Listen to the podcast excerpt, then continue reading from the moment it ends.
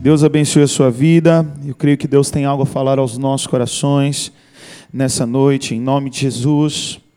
E para você que sempre vem, fica o desafio: que não seja mais um culto, não seja mais um sábado, mas que seja singular em nome de Jesus. Amém? Queria que você agora fechasse os teus olhos e que você falasse com Deus acerca dessa oportunidade de estarmos na casa do Senhor. Nós estamos no lugar certo, na hora certa, e eu creio que Satanás, ele com com astúcia, ele vai tentar tirar esse tempo de qualidade com Deus. Ora com o celular, ora com quem está do lado. Às vezes você está olhando para mim fixamente, mas a sua mente está tão distante, mas tão distante. Eu quero que você ore acerca de conseguir absorver aquilo que o Senhor quer falar contigo essa noite, aquilo que o Senhor quer falar comigo essa noite, em nome de Jesus. Deus de graça, Deus de misericórdia, louvado e exaltado seja o teu nome. Obrigado pelo privilégio, Deus, de estarmos reunidos em tua casa. Lugar de cura, lugar de busca, lugar de encontro, Senhor. Em nome de Jesus, fala conosco. Usa minha vida com graça e misericórdia, apesar de mim, que corações possam ter respostas, que almas possam ser saciadas, que carências possam ser sanadas, que respostas venham ser dadas do teu trono, Senhor. Usa a minha vida, perdoa os meus pecados, me lava no teu sangue. Que esse sermão, Pai, seja pessoalizado, seja individualizado, Pai, que possamos receber a palavra específica vindo de Ti. Fala comigo, fala conosco, em nome de Jesus. Amém. Glória a Deus. Abra a palavra de Deus em João, capítulo 1. A partir do versículo 19. E o título do sermão dessa noite será Quem é você? Você pode repetir comigo? Quem é você? Vira para quem está do seu lado agora com cara de interrogação. Deixa eu ver sua cara de interrogação. e fala para ele: Quem é você? Eu trouxe aqui um espelho só para ficar de tema para gente. Talvez um dia você vai lembrar. Lembra aquela vez que o Adam pregou com um espelho no púlpito, meio aleatório? Mas é para que faça sentido. Eu quero que você olhe para você essa, essa noite. Eu quero que você cumpra o texto bíblico que diz: examine-se, pois, o homem a si mesmo. E eu vou deixar esse espelho aqui, toda vez que olhar aqui, ele vai atrapalhar a filmagem, um reflexo, alguma coisa? Não? Então eu vou deixar aqui só para você lembrar desse sermão, dessa reflexão em cima disso, em nome de Jesus. João capítulo 1, a partir do versículo 19, diz assim. Este foi o testemunho de João quando os líderes judeus enviaram de Jerusalém sacerdotes e levitas para lhe perguntar: Quem é você? Ele respondeu com toda franqueza: Eu não sou o Cristo. Então quem é você? perguntaram eles. É Elias? Não, respondeu ele. É o profeta por quem temos esperado? Não. Afinal, quem é você? Precisamos de uma resposta para aqueles que nos enviaram. O que você tem a dizer de si mesmo? João respondeu com suas palavras, desculpa, com as palavras do, do profeta Isaías. Eu sou uma voz que clama no deserto. Preparem o caminho para a vinda do Senhor. Quem é você? Essa pergunta fica, fica ecoando nos nossos corações muitas vezes. E eu estive estudando algumas coisas acerca de psicologia, e a psicologia fala que é muito importante você ter um autoconhecimento. Você saber acerca da sua identidade, você saber quem você é. Acerca da psicologia, eu comecei a ver que se você não tem essa identidade bem definida na tua mente, você vai ter um problema com a forma pela qual você enxerga a vida. Você vai ter esse problema de cosmovisão, mas você vai ter problemas também de tomada de decisão. Afinal de contas, você não tem um prumo, você não tem um norte, você não sabe quem você é. Outra coisa que acaba atrapalhando essa falta de identidade é que você se torna alguém relativista, que se molda facilmente, que coloca às vezes os teus princípios, as tuas vontades, os teus desejos, aquilo que te agrada, em detrimento daquilo que outras pessoas querem que você faça. Afinal de contas, para você, você não tem algo definido, você não tem, não tem um, um, esqueleto daquilo que você é. Você não sabe responder essa pergunta com, com clareza. E aí a psicologia vai falar sobre a crise existencial. Crise existencial nada mais é quando vocês, você tem um descontentamento, ou uma insatisfação, ou uma confusão dentro de você acerca daquilo que você é, da sua própria identidade, ou então do sentido da tua vida. O que você está fazendo aqui? Isso tem a ver com a tua identidade. Quem é você? Essa pergunta eu não quero que você responda apenas com o teu nome, porque isso pode não dizer muita coisa.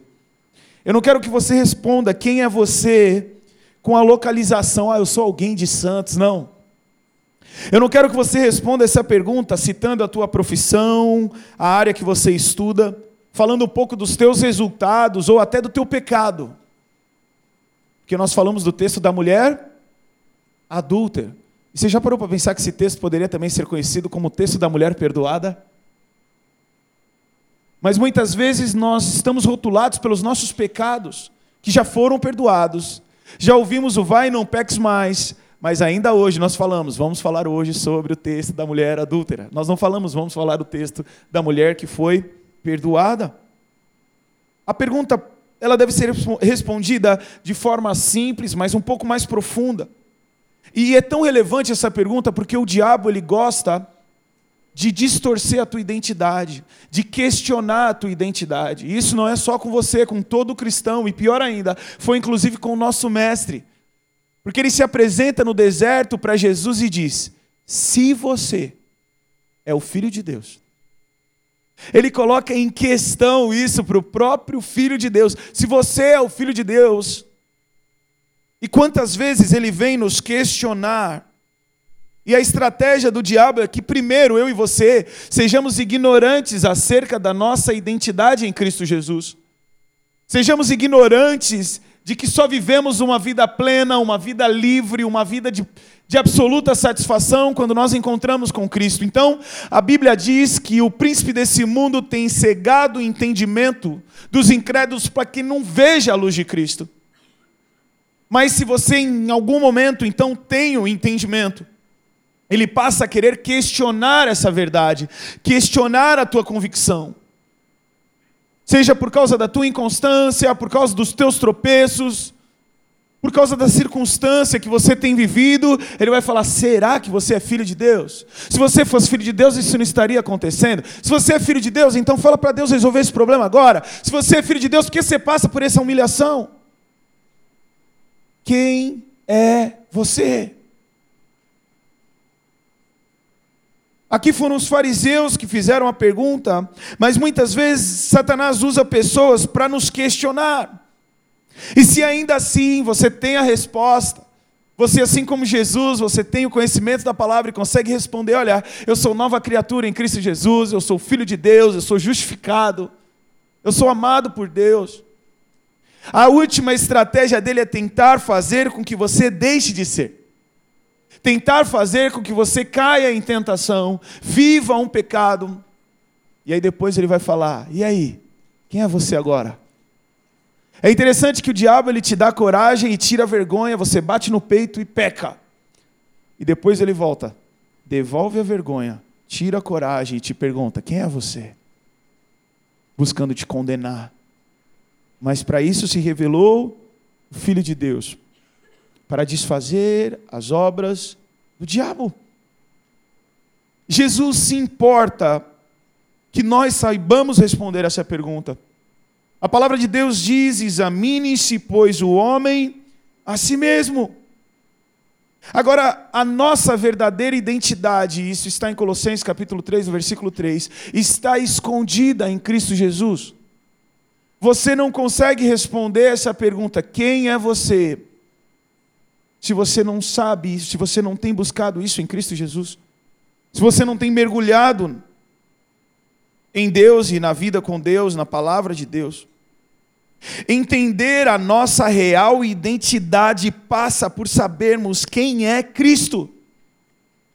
Entendermos a identidade que Deus quer que eu e você, que nós tenhamos, passa por sabermos quem é Cristo Jesus.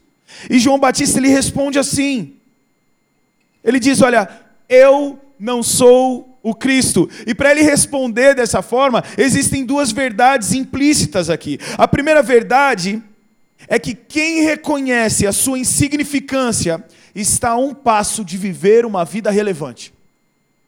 Se você reconhece a sua insignificância diante de Cristo e você fala, eu não sou Cristo.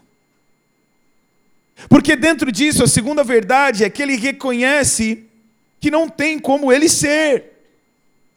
Ele reconhece os seus pecados e ele reconhece a santidade de Jesus. Ele reconhece a sua finitude e reconhece a eternidade de Cristo.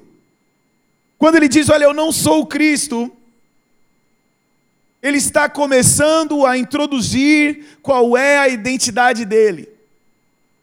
Ele está começando a discernir quem ele não é. Ele não é suficiente. Ele não é onipotente. Eu e você não somos autossuficientes. Carece em nós algo que só Cristo Jesus pode preencher. E você sabe do que eu estou falando, porque ou você viveu esse vazio antes de encontrar Cristo Jesus, ou você ainda vive esse vazio.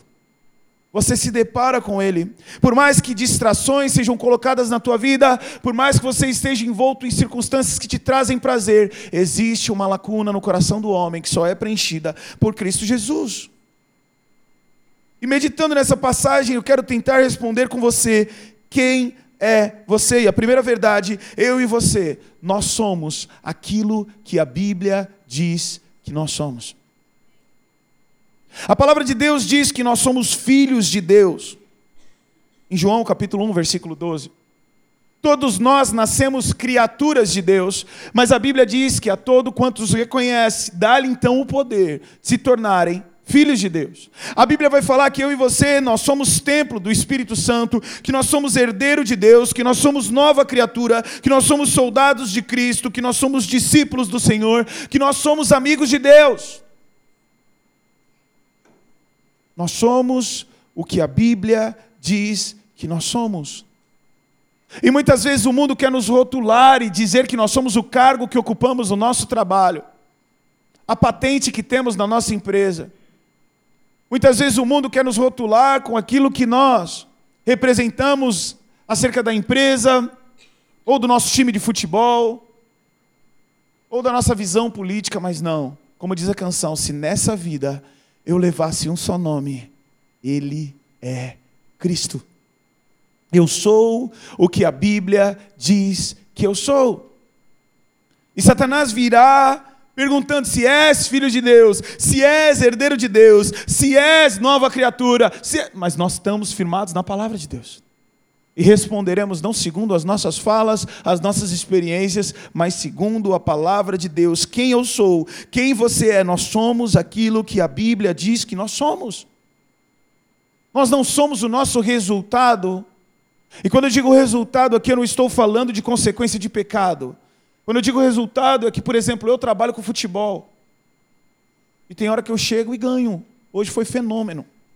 Meu sub-13 foi jogar, nós ganhamos uma semifinal de 4 a 0 sem ameaços. Mas a vida do crente não é assim sempre. Como diz o pastor Ricardo Oliveira, disseram que você ia viver de glória em glória, de vitória em vitória. Mentira, viu? Quem sabe do meme que eu estou falando? Quem não sabe, não está consumindo nada na internet. Nós somos o que a Bíblia diz que nós somos. Quem é você? Nós somos alguém que faz o que a Bíblia diz que nós temos que fazer. Nós somos alguém que busca agradar ao Senhor, que busca viver para a glória de Deus. Alguém que se conectou a Deus através da fé em Cristo Jesus. Alguém que busca amar a Deus sobre todas as coisas, amar o seu irmão. Alguém que busca obedecer por amor, obedecer por fé, alguém que busca pregar a palavra de Deus, em obediência aos mandamentos do Senhor, alguém que busca perseverar, alguém que entende que a Bíblia diz que eu posso crer em milagres, que eu posso crer no impossível. Alguém que tem o privilégio de poder dobrar o seu joelho, orar no nome de Jesus e ter o Todo-Poderoso Deus, Criador dos céus e da terra, te ouvindo como se de maneira pessoal, como se só você existisse no mundo. Não vai dar ocupado, E quando eu digo só você existisse no mundo, eu não estou falando do teu protagonismo, eu estou falando da forma pela qual Deus te escuta. Ele não te escuta distraído. Ele não te escuta tipo, peraí que eu tenho uma coisa mais importante, não. Nós somos aqueles que fazemos o que a Bíblia diz que podemos fazer, e isso envolve sim obediência, isso envolve sim os mandamentos, mas envolve sim saber que podemos usufruir do sobrenatural de Deus, sabemos que somos empoderados pelo Espírito Santo para vivermos uma vida santa, e enquanto o mundo está falando que não tem como, que nós estamos desperdiçando a nossa vida, vivendo uma vida que agrada ao Senhor, nós sabemos que estamos vivendo a melhor vida que poderíamos viver, porque o salmista já diz: como pode um jovem guardar puro o seu caminho? E a Bíblia responde observando segundo a palavra do Senhor. Agora o diabo ele vai querer que nós pequemos. Isso destrói a identidade de Deus nas nossas vidas. Eu gosto da canção Me Esvazio, que nós cantamos, e ela fala assim: Entro em ti para ver quem sou, a minha identidade. Ela vai fluir depois de eu ter um encontro real com Deus. Moisés se aproxima da sarça Deus se revela e quando ele se aproxima de Deus, Deus fala para ele: Moisés, quando você vai na direção de Deus, ele diz quem você é. Começa a fluir o que ele quer da tua vida. Mas o diabo quer definhar a identidade de Cristo em nós. Eu tenho certeza que você conhece alguém que já andou nos caminhos do Senhor, que servia ao Senhor e que passou a se desviar, e hoje você olha para o físico dessa pessoa, para o semblante dessa pessoa, e você vê que ela está definhando.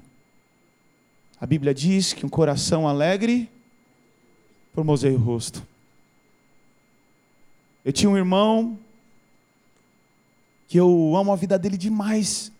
E ele caminhou muito tempo comigo em Cristo Jesus. E depois escolheu se afastar dos caminhos do Senhor o brilho no olhar muda. Talvez você possa pensar em algumas celebridades que começaram a cantar na igreja e de repente tiveram uma oportunidade no meio secular e depois tiveram um envolvimento com drogas e depois faleceram e você fala: "Uau!" Definhou. Porque o diabo ele sempre vai querer tirar a identidade de Cristo de nós. Afinal de contas, quando a luz de Cristo habita em nós, nós refletimos a luz de Cristo. E uma vez que refletimos a luz de Cristo, a glória de Deus é manifesta através das nossas vidas e outras pessoas são salvas. Então, para quebrar isso, para que a luz não continue brilhando, para que outras vidas não alcancem Cristo Jesus, Ele investe na minha na sua vida, querendo nos apagar. E existe uma grande dificuldade em muitas vezes discernirmos então o que eu posso fazer sendo crente. O que eu devo fazer sendo crente? Qual é o limite? Pastor Luizão sempre repete um versículo: Seja a paz de Cristo, hábito do vosso coração. Mas Deus tem me ensinado, 1 Coríntios capítulo 10, sobre cinco perguntas que você deve fazer antes de fazer algo. E o meu desejo é um dia não repetir essas cinco perguntas, mas sempre que eu pergunto, eu pergunto para os adolescentes quais são as cinco perguntas. E aí eles não lembram das cinco, então me sinto à vontade de repetir que eles ainda não aprenderam. Diz: Todas as coisas me são listas, mas nem todas me convêm. Então a primeira pergunta que você vai fazer é: convém? O mesmo texto segue dizendo: Todas as coisas me são listas, mas nem todas me edificam? Segunda pergunta que você vai fazer é: edifica? O texto segue dizendo: quer comais, quer bebais, façais tudo para a glória de Deus. A terceira pergunta é: glorifica Deus? No final do capítulo, o texto vai falar: sem ser motivo de escândalo ou de tropeço para os ímpios e para os fiéis da igreja. Escandaliza o ímpio? Escandaliza a igreja? Ah, eu quero ir para a balada. Convém. A palavra no original significado traduzida como convém é, é útil. edifica, você vai sair dali edificado em Cristo Jesus. Vai sair dali mais cheio da presença de Deus. Glorifica o Senhor, manifesta a glória de Deus você fazer isso. Escandaliza o ímpio, te encontra lá dentro e fala: Até tu?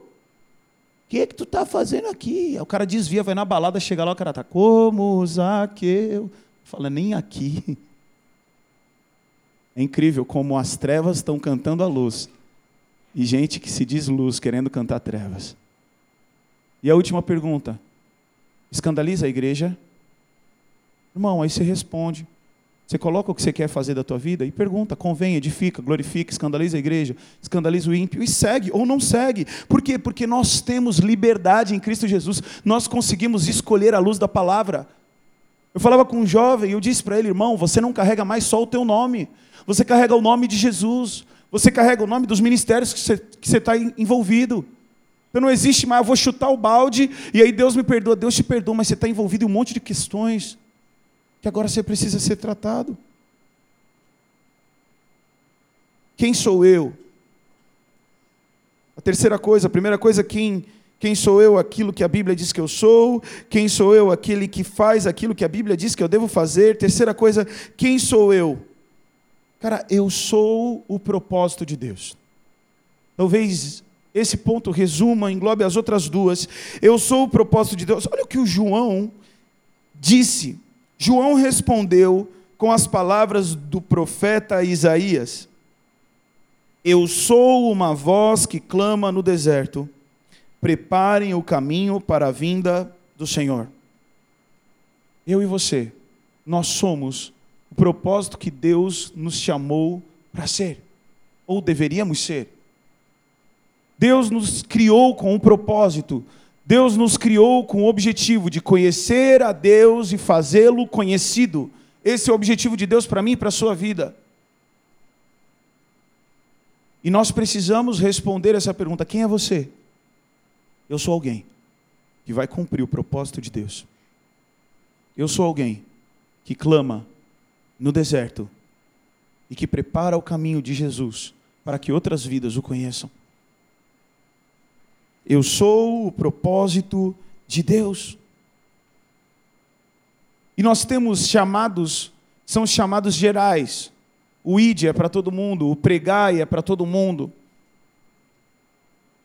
Agora existem chamados específicos, e talvez aqui a nossa faixa etária de idade de 18, 19, 25 anos, não entendi porque alguns sorriram.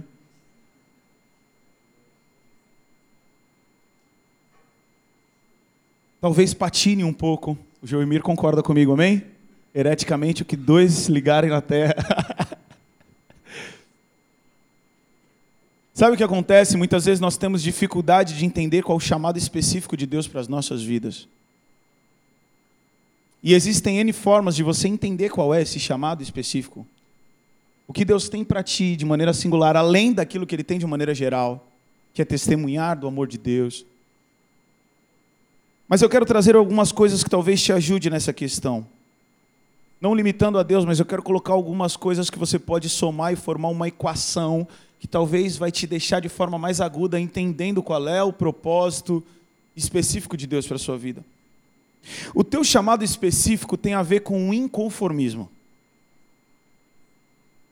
Jesus permite dentro de nós haver um inconformismo naquela área que parece que só você pode resolver aquele problema. Isso não é real, obviamente. Mas sabe aquela coisa que você fala, não, não pode acontecer isso. Não, olha, isso precisa mudar. Olha, não, não, não, eu preciso ajudar essa pessoa. Não, eu preciso. Isso tem a ver com o teu chamado. Não é o inconformismo rebelde, é o inconformismo encharcado da palavra de Deus, do amor de Deus, que te impulsiona a servir pessoas em específicos chamados, em específicas áreas. O teu chamado específico, ele tem a ver com o dom que Deus te deu. Deus ele tem um chamado específico para ti e obviamente ele te capacita para isso. Existem pessoas que às vezes querem entrar num ministério, eu vou dar um exemplo. É, o cara quer entrar no louvor. E não é que ele desafina, ele às vezes afina. E sabe o que acontece? Às vezes ele insiste tanto que ele entra. E ele vive a vida inteira desafinando. Em alguns momentos mais trágicos, tendo seu microfone baixado. Não só no culto, como na transmissão. Mas sabe o que é mais triste? Ele perde a cadeira que ele deveria ocupar, porque ele está ocupando um lugar ao qual não é dele. Entende o que eu quero dizer? A pessoa insiste em fazer algo que Deus não deu o dom para ela fazer. Eu tinha um amigo meu que falava, cara, eu vou ser jogador de futebol. E eu falava para quem está do meu lado, eu também vou ser. Porque o dia que ele for profissional em algum time, eu vou fazer peneira nesse time e o cara vai me falar, joga onde? No lugar dele. Pode me colocar que eu vou jogar melhor. Pode me colocar, é certeza. E não é porque eu sou bom, não. É que o menino ele não batia quatro lelê, gente. A gente jogava o campeonato em Atibaia, a gente às vezes ia com três times. Ele não formava no time D. O pessoal tirava ele do vôlei. Não tinha dom para aquilo. Uma vez eu estava na casa dele, a mãe dele me falou que sonhou que ele estava vestindo amarelo. Eu falei, que profético, ele vai entregar compras do Mercado Livre, correio. E aí ele machucou o joelho, teve que operar, e ele deve falar que ele só não foi profissional porque o joelho dele foi zoado. E é a desculpa que eu uso também. Eu só não fui atleta profissional por causa de uma cirurgia. A cesárea da minha mãe. Depois da cesárea já deu para ver que não tinha condições. Mas eu podia estar a vida toda correndo atrás disso. Só que os dons acompanham o chamado. Então muitas vezes a gente está lá querendo viver algo que Deus não te deu o dom para viver. Não é isso que Deus tem para ti. Busque entender o que você faz de maneira mais fácil que os outros. Talvez você até cante, mas o outro vem e canta com uma facilidade. Talvez você tenha uma facilidade para falar que outros não têm. Opa, isso tem a ver. Ah, então eu vou pregar no púlpito. Cara, eu vi uma pesquisa que fala que 20% das pessoas vão chegar no púlpito. E quando eu digo chegar no púlpito, não é um lugar de destaque, é um lugar de cumprir de propósito. Mas o que eu quero dizer para você, se eu te perguntar qual foi a última vez que você pregou, e você falar para mim que a última vez que você pregou foi no púlpito, que tristeza, velho. Que tristeza. Porque a gente prega o tempo inteiro. A gente fala do amor de Deus o tempo inteiro. Ou deveria falar. O dom tem a ver com o teu chamado. Então existe um inconformismo, existe um dom, mas existe uma oportunidade. Deus te dá oportunidade para você cumprir aquele chamado. Ele fala contigo, ele, ele, ele abre portas, ele direciona, ele dá graça. Isso é um treinamento. O Espírito Santo ele vai falando com você. E você vai aceitando os desafios. E aí você vai ter, tendo, você vai ter outras experiências, vai tendo outros testemunhos, e isso vai fortalecendo. Então, uma vez que o Espírito Santo fala com você, você já sabe que foi o Espírito Santo que falou com você, e você já toma atitude com ousadia. Por quê? Porque foi a mesma voz que falou comigo outras 300 vezes, eu fiz, e então Deus cumpriu. Adam, mas tem hora que parece loucura. tá vendo? É por aí. Eu contei no Até Quinta essa semana, nós estávamos sexta-feira, no centro da cidade resolvendo algumas coisas. E, mano, eu não sei se você lembra, mas estava um calor. Eu vi um urubu batendo, voando com uma asa e se abanando com a outra, velho. Tava muito calor, velho.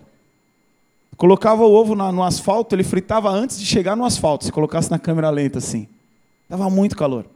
E a Maria gosta do tio do abacaxi, daquela aquele carrinho que empurra, hã? Que ele lava talvez uma vez a cada três anos, aquele carrinho. Ele não põe nem açúcar no suco, né? O açúcar é o que estava lá no fundo. E é quando tu compra e ele vai embora, e ele vai embora e deixando o rastro do suco no chão, assim, ó. Que o carrinho está até vazando. Mas a gente gosta lá em casa disso. E aí eu e a Maria, falei, amor, a Maria estava dormindo no carro, falei, eu vou ali, já vou comprar o copo pro suquinho. E aí fui lá no calor, comprei 700 ml, irmão. E a minha vontade era comprar dois, mas a Marcela não curte muito, a Maria não ia tomar tanto. E aí, quando eu estava indo, o Espírito Santo falou claramente ao meu coração: compra dois. Tá tendo bagulho do VLT ali, então meu carro ficou estacionado em cima do trilho do VLT, que a galera estava estacionando, e eu bati no vidro de uma loja e falei, irmão, eu posso estacionar aqui? Tá liberado? Porque não, não, tá liberado, não precisa nem de zona azul. Eu falei, mas se eu tomar uma multa, tu paga para mim? Ele, eu pago, pode deixar. E aí depois de eu brincar com os meninos, eu comprei o suco e o Espírito Santo falou, vai lá e dá um suco para os meninos. 10 reais, maluco. Já virou 20 já. Comprei o suco, voltei no meio do deserto do Saara, no centro da cidade. Bati no vidro com a mão assim, com o braço assim. O menino abriu. E eu ali naquele esquema, né? Deus, tem misericórdia. Eu creio que foi o Senhor que falou comigo, meu. Faz a coisa acontecer aqui. E eu virei para os meninos e falei assim: aí, ó, trouxe um suco para você. O primeiro falou: pô, já almocei, obrigado. Aí eu falei: é pro segundo, mano. Aí o segundo falou: pô, mano, eu tô indo almoçar, brigadão. Aí eu com dois sucos só pensando, Deus, o Senhor falou comigo. Foi a mesma voz das outras vezes. Mas eu já estava ali falei para os moleques, posso fazer uma oração para vocês? Pode, orei com os dois meninos. E saí com dois sucos, já imaginando a Marcela falar, para que dois sucos? um litro e meio de suco. Eu ia falar, não, eu pensei que Deus tinha falado comigo, mas Deus não falou não, foi da minha cabeça. Maluco, eu estava atravessando a rua tinha um homem do outro lado da rua que ele olhou para o meu suco, mas eu acho que ele entrou dentro do suco. E ele não só olhou, ele virou para mim e falou assim: nesse calor, só assim mesmo. Eu falei, irmão, esse suco é para você. Você conhece Jesus? O olho dele encheu de lágrima. E aí eu comecei a conversar com ele. Ele tentou colocar o cigarro dentro da perna. Tem hora que parece loucura. Você vai entrar no caminho e vai falar: olha, era coisa da minha cabeça. E no final do rolê, final da tarde, quando eu estava entrando com as meninas no carro, os meninos da loja me viram entrando no carro e um deles fez assim: ó. Quer dizer, ele precisava adoração. Deus inventou a história do suco. Eu pensei que era lá a entrega do iFood. Orei com os caras. E a história era com outro moço lá. Só que isso é um treino. E aí eu passei nessa e na próxima Deus vai falar outra coisa. Agora às vezes Deus fala para ti, pega esse chocolate, entrega para esse moço que está sentado. Você não fala. Você não entrega. Aí o que vai acontecer? Deus vai falar com outro. Ele tem algo para cumprir na vida daquele homem sentado. Às vezes o negócio lá em casa está pegando tanto, tanto, tanto, tanto, tanto. As meninas estão tão viradas no giraia, que às vezes toca o sinal da escola meio-dia e 45, a Marcela me manda aqueles dois olhinhos meio-dia e 46. Que ela viu que o GPS não andou. Toda meio-dia e 46 ela já põe um olhinho, tipo assim, eu estou vendo que tu não está saindo do trabalho. Aqui em casa está todo mundo virado no giraia, corre para cá. Só que aí, irmão, quando eu estava indo embora, eu vi quatro caras na frente do extra. E eu já falei, Deus vai falar para eu falar com esses caras. Só que eu já recebi dois olhinhos aqui, Deus. Eu tenho que ir para casa. Mas eu vou falar. Mas me ajuda lá em casa. Porque quando eu chegar lá, a Marcela fala, e eu vou falar, não, Deus falou comigo. E foi tão louco que quando eu estava chegando perto, Deus nem me deixou pensar em desistir. Porque um cara que estava sentado, os outros três estavam em pé, o cara que estava sentado virou para mim e falou assim: E aí, falta 50 centavos para nós comprar uma pinga. Inteira para nós? Eu falei: Então vou deixar vocês inteirados. Levanta aí que eu vou fazer uma oração por vocês. Aí comecei a conversar com os caras, orei com os caras. Agora eu quero perguntar algo para que você seja bem sincero na sua resposta. Você acha que Deus só tem isso para a minha vida? O Adam, pecador, falho, é o queridinho de Jesus e recebe uns WhatsApp para falar com o pessoal na rua e você não. A gente precisa estar mais sensível. Nosso chamado tem a ver com, a, com o nosso inconformismo, tem a ver com o nosso dom, tem a ver com essas oportunidades que Deus vai dando e tem a ver com o prumo da Bíblia, porque tem gente que também mistura esses outros três e vem com uma coisa que não tem na Bíblia não. Aí fala, uau, irmão, vai orar. Eu acho que não é teu chamado isso aí não, porque não está na Bíblia. Mas quando você pega esses três pontos, encaixa com a Bíblia, irmão, você está você tá ficando agudo no teu chamado específico. E por último, quem é você? Nós somos aqueles que perseveram. Essa é a marca do cristão. Aqueles que perseveram. Aqueles que continuam. Tanto que Paulo, indignado, chega uma hora e falou: Vocês corriam bem, quem impediu vocês de continuar a corrida? Certamente essa persuasão não vem da parte de Deus. Não é Deus quem quer te parar. Eu me lembro de um pastor que pregando falou: onde estão os maratonistas? Por quê? Porque uma das marcas do, do cristão é a perseverança. Perceba no versículo 24 de João 1. Então os fariseus que tinham sido enviados lhe perguntaram: Se você não é o Cristo, nem Elias, nem o profeta, que direito tem de batizar? João, João lhes disse: Eu batizo com água, mas em seu meio há alguém que vocês não reconhecem. Embora ele venha depois de mim, não sou digno de desamarrar as correias de suas sandálias. É como se ele estivesse respondendo: Eu sei quem eu sou em Jesus. Eu sei o que eu estou fazendo. Eu sei o porquê eu estou fazendo. Quem te deu o direito de batizar? Vocês não estão entendendo nada. Tem um que está no meio de vocês, que eu não sou digno de. Eu sei o que eu estou fazendo, eu sei o porquê eu faço. E mesmo diante da oposição, então, ele persevera.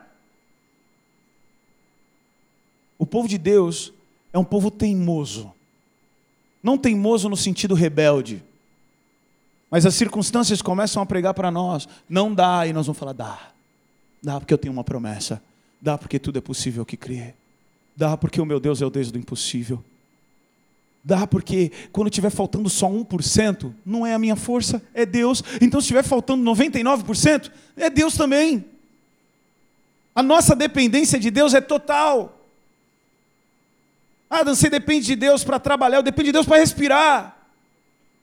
Eu dependo de Deus para tudo. É que parece que quando a circunstância gera uma impotência, aí a gente reconhece, só Deus, só Deus para tudo. Sem Ele nada nós podemos fazer. Eu sei que nós somos emoção também. Eu sei que a nossa mente pensa, raciocina. Mas nós devemos ficar com a palavra de Deus, nós não devemos perguntar para o medo, nós não devemos perguntar para a dúvida, nós não devemos nos aconselhar com as nossas emoções, mas nós temos que meditar na palavra do Senhor. Não há tentação que não seja humana. Se você está passando por isso, se você está em Cristo Jesus, continue a nadar. Tem um louvor que tem estado no meu coração. Lembra quando estava por um fio para desistir? E quando faltou isso aqui para você cair? E mesmo assim você tentou mais uma vez. Era a mão de Deus é na mão de Deus, segurando a sua mão para não cair. Você não veio até aqui para desistir, então não tem por que chorar, volte a sorrir. Era a mão de Deus e vai ser sempre assim. Você está com Jesus? Teima. Teima. E antes que você fique meio assim com o termo que eu estou usando, certa vez conversando com o Daniel Arce, ele me deu um texto que eu fiquei apaixonado. Ezequiel, capítulo 3, versículo 8 e 9 diz assim: Mas agora eu vou fazer com que você se torne tão teimoso e duro como eles. Farei com que você fique tão forte como uma rocha, tão duro como diamante. Por isso, não tenha medo, não se assuste com esses rebeldes. O Senhor vai nos dar firmeza. Mesmo diante dos nossos questionamentos. E é legal que a Bíblia não esconde a humanidade de João Batista, e tem um momento que ele pergunta para os discípulos, fala, olha, discípulos, ele tinha discípulos, ele fala, galera, vai perguntar para Jesus se ele é mesmo que havia de vir. Ele batizou Jesus, cara. Ele tinha dimensão que Jesus era o Messias antes de, de ele se batizar. Ele era primo do Messias. Mas ele chegou no momento em que ele estava preso. E ele falou para os seus discípulos: Olha, vai lá perguntar se é de Deus mesmo. Vai lá perguntar se eu não me empolguei, se eu achei que era de Deus e, e não é. E esse texto é maravilhoso porque Jesus respondeu: Voltem a João e contem a ele o que vocês veem e ouvem. Os cegos veem, os aleijados andam, os leprosos são purificados, os surdos ouvem, os mortos são ressuscitados e as boas novas são anunciados aos pobres. E disse ainda: Felizes são aqueles que não se desculpa, felizes são os que não se sentem ofendidos por minha causa. Eu não sei o que você tem passado, mas Deus ele cuida do teu coração. E Deus ele entende a tua humanidade. Ele é o sumo sacerdote, mas ele viveu as tentações. Ele viveu na carne, 100% homem, 100% Deus, passando pelos desafios que nós passamos. E ele traz sinais e prodígios para acariciar o teu coração. Eu estive em uma igreja sábado passado e foi muito especial. Entrei naquele lugar e falei: Deus, eu quero ter uma experiência com o Senhor essa noite. Eu ia pregar, mas eu queria ter uma experiência com Deus. Enquanto nós estávamos pregando, o homem veio e trocou a água. E aí, eu imaginei que ele estava trocando água porque a água era a água do ministro de louvor. E aí ele trocou para minha água. Dez minutos ele trocou a água de novo. E eu não entendi. Pensei, será que ele está chamando a atenção para me mostrar que tem água? E eu não bebi até agora. Deu mais 15 minutos, ele trocou de novo. E aí eu entendi. E eu falei para ele, irmão, você está trocando a água só para eu ter água gelada para beber, é isso? Ele falou, é.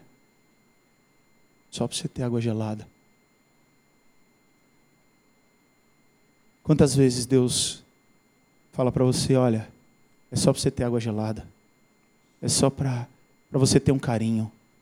É só para entender que você está no propósito. E eu quero orar com a sua vida. Quem é você? Filho ou criatura de Deus?